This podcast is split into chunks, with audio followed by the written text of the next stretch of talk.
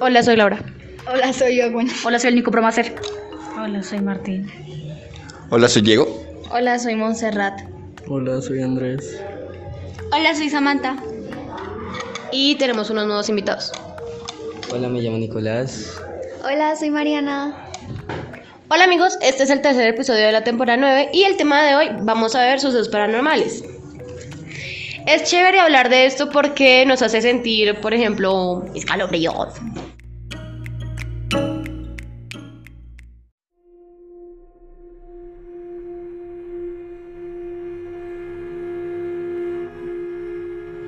Bueno, ahora lo que vamos a hacer es contar una historia o una anécdota de algo paranormal que nos haya pasado. Ahora eh, van a empezar nuestros invitados.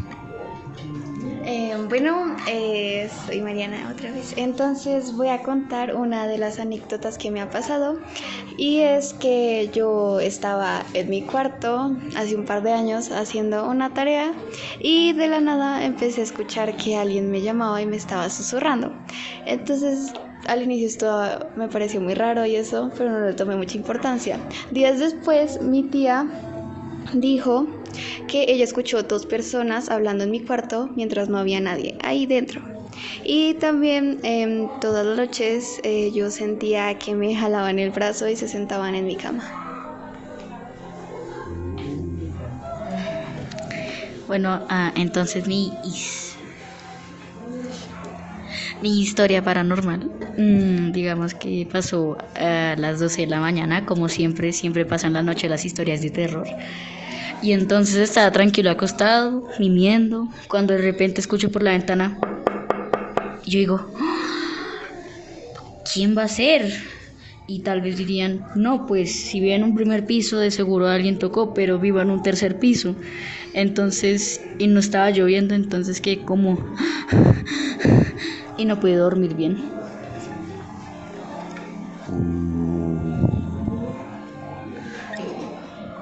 Bueno, yo tengo una.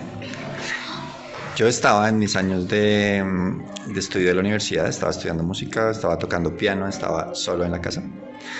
Eran las 4 de la tarde más o menos, cuando escucho una puerta cerrarse en el tercer piso. Yo estaba en el primer piso. Entonces yo digo, "Mm, debió ser el viento, no le voy a dar mucha importancia. Lo raro es que cinco minutos después escucho lo que para mí fue, no sé si fue así, pero para mí fue la misma puerta cerrarse otra vez. Entonces yo dije, ok, ah, voy a subir al tercer piso. Entonces subí así muy lentamente, revisé pues que no hubiese ventanas así abiertas, porque pues lo más natural es que fuera el viento y todo estaba cerrado. Yo dije, "Mm, ok, Eh, bajé lentamente las escaleras y sigamos tocando piano, no pasó aquí nada. Eh, volví a mis estudios y a la media hora no sonó otra puerta, sino que son, yo aclaro que yo estaba solo en la casa. Eh, sonó la cisterna del tercer piso descargarse, como si alguien hubiera salido del baño. Yo dije, esto no está bien, no es normal, aquí pasa algo. Eh, y la verdad me dio mucho miedo y salí a caminar y no volví a la casa como por dos horas. Esa fue mi historia. Eh, a mí esa historia me la contaron, eh, me la contó mi abuelita. Y pues cuando yo era pequeña se iban como en un grupito de niños a, pues, al colegio. Y de última iba una niña. Y ya cuando iban a llegar al colegio voltearon para mirar que estuvieran todos y la niña no estaba. Y nunca la volvieron a ver.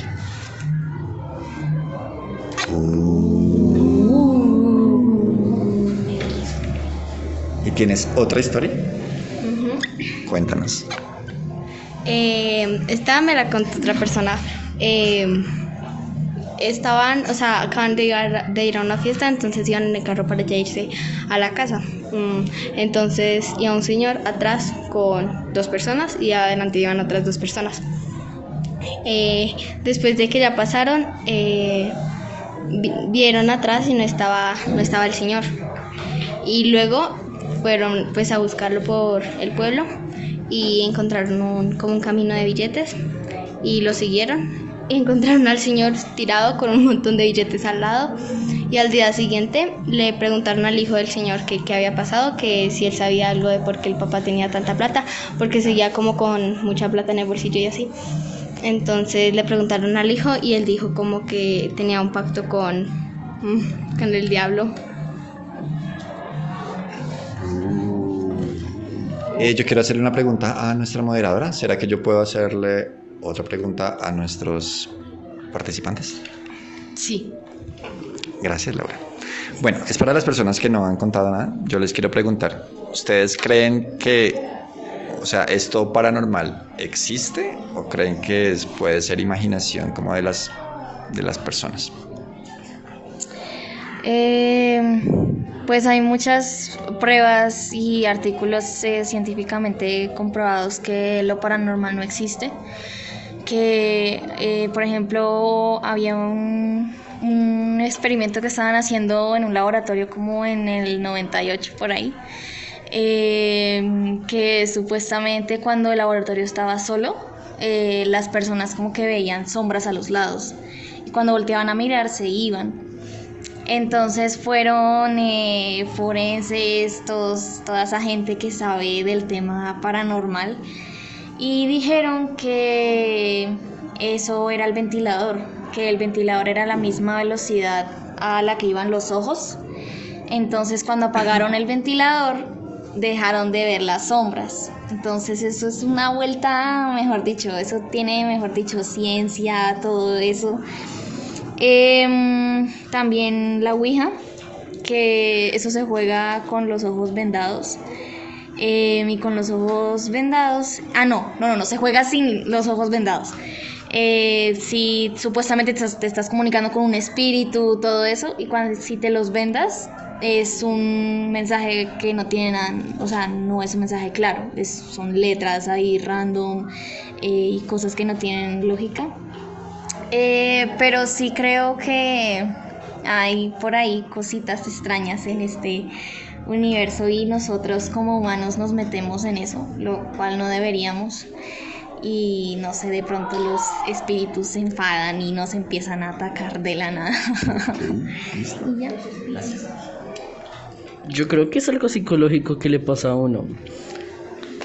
No sé, pienso que a la hora de que tenido como que una, una pérdida eh, familiar o algo, alguien de, un compañero o algo, que pues empiezas a ver cosas o cuando, no sé, te sientes como solo has visto cosas, contenido que es como extraño, te empiezan a, a pasar cosas así, no sé, me imagino. Pues yo creo que sí, sí podrían existir las cosas paranormales porque han habido como sucesos y así como criaturas que las han visto las personas y todo eso y que también hay como mm,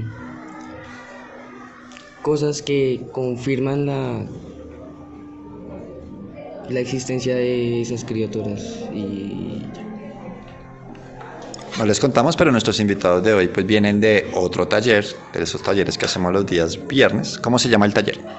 Eh, misterios y enigmas del mundo. Y cuéntanos así como rápidamente un resumen como de, qué- de qué cosas hablan, qué hacen y eso. Ah, pues nosotros hablamos de temas como lo es la brujería, los entes, ah, los asesinos, el vudú, los extraterrestres, mi- misterios de personas y así sin resolver, o también de lugares como embrujados y así. Super Mariana, bienvenidos por aquí siempre. Martín.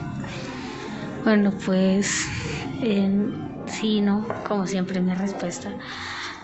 Porque es que, pues, eh, uno puede que uno escuche un montón de historias y todo eso, pero no tiene la certeza de pues, que sean reales porque la contaron otras personas. Y pues eh, no tienes la certeza de que uno diga, ah, mira, esto sí pasó. Eh, pues creo que sí, porque no, o sea, a mí no me ha pasado, pero eh, sé que puede llegar a pasar algo así todo raro y que no tenga explicación lógica. Pues un poquito con lo que me dijo, lo que dijo mi compañero, pues sí, porque una vez, es- o sea, a veces también se puede meter mucho como en esa psicología de loco, que empieza a alucinar y todo y ve fantasmas y todo, la verdad es alucinación, sí, porque pues uno está pensando unas cosas porque uno se mete tanto en eso porque ve videos de miedo y todo, cosas que no son, pues que no sean reales, entonces uno se lo mete en la cabeza y se le queda ahí y uno piensa que eso pasa. Ahora lo que vamos a hacer es eh, describir mm, qué se siente mm, el sentimiento de cuando pasas como algo miedoso.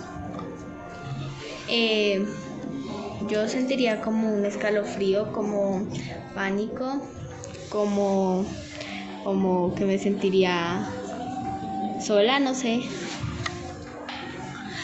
Am, yo me sentiría, digamos, como que recién pasara algo, yo me sentiría muy asustado. Digamos que como eso siempre pasa en la noche cuando estás solito, entonces uno queda como... Ay, Diosito, protégeme. Pues en lo personal, al inicio uno siente como un escalofrío y así es. Uno queda como como que no se puede mover y así. Entonces, después de un rato uno como que reacciona y empieza a mirar como a todos lados a ver qué fue y después uno se asusta y se va corriendo. Bueno, en mi caso, muy muy similar a lo que comenta Mariana, creo que primero hay como un estado como de, de, de shock, como de qué está pasando aquí. Eh, y claro, llega, puede llegar miedo, puede llegar eh, temor a que te pase algo, a ganas de huir. Aunque he escuchado que gente, hay gente que, se le sale como el, el sentido también de respuesta, como de, bueno, de quedarse ahí y decir, bueno, voy a enfrentar esto y voy a enfrentarlo en contra de. Entonces puede ser un, un, un sentimiento también. Pues yo creo que uno sentiría miedo, lo que dijo mi compañero Nicolás, uno se siente como en ese coso de que el miedo de que algo le pueda pasar y uno está asustado, tan nervioso. Lo que decía fue el adiosito. Para finalizar voy a contar mi historia que la dejé para el final. Bueno, eh, pues ese día yo tenía 7 años, eh, los acababa de cumplir, acababa de pasar una semana. Y pues yo tenía mi casita de muñecas eh, tipo Barbie y tenía muñecas de Dora la Exploradora. Y entonces yo dejé al zorrito que es como de Barbie, perdón, de Dora la Exploradora. Y yo lo dejé quietico ahí en la ventana y pues yo estaba mirando la ventana y yo vi como algo raro. Pero yo dije, no, es un pájaro. Y yo era bien niña, entonces yo no entendía esa vaina. Y me fui para comer porque mis papás me llamaron y después de comer el zorro estaba en mi camita. Y me dio mucho miedo. Y entonces cuando yo fui a ver, todas las muñecas estaban así en fila, como, como, como en un círculo, yo no sé, haciendo satanismo, algo así. Y entonces yo salí llorando y abracé a mi mamá y le dije, mami, mis muñecas están haciendo algo satánico. Y mi mamá me dijo, no, mi amor, no está pasando nada. Y cuando, cuando, cuando mi mamá entró, eh, todas las muñecas estaban como yo las dejé antes. Pero el zorro seguía, seguía en la cameta, en la cama. Y, yo después no volví a jugar con las muñecas y las regalé a unas amigas de mi mamá.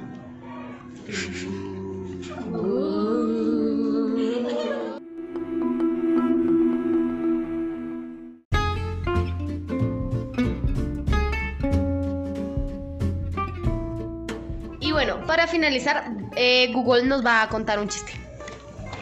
Ok, Google, cuéntame un chiste. Este chiste te va a encantar. Creo. Espero. ¿Qué le dijo una impresora a otra? ¿Qué? ¿Esa hoja es tuya o es mi impresión?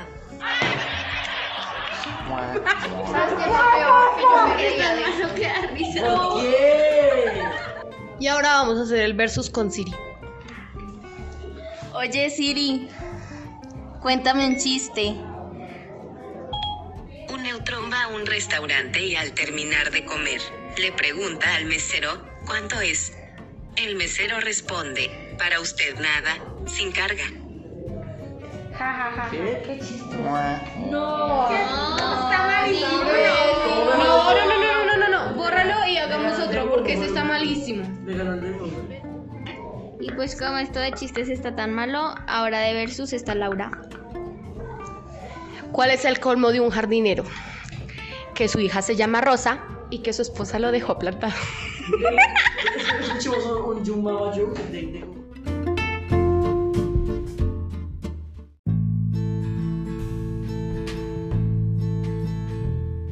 Y ahora nuestros invitados se van a despedir. Bueno, muchas gracias por la invitación a este lugar. Eh, espero muy pronto volver a verlos. Me gustó mucho. Muchas gracias por la invitación, Laura y compañía. Eh, espero volver a, a este sitio para seguir hablando sobre cosas paranormales.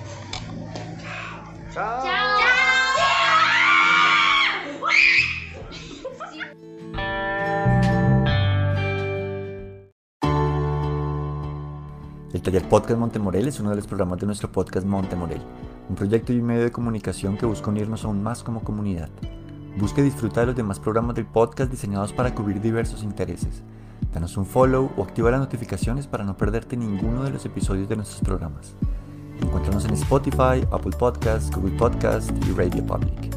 O también a través de las redes sociales de nuestro colegio, Instagram, Facebook, YouTube y LinkedIn. Comparte nuestro contenido y ayúdanos a crecer.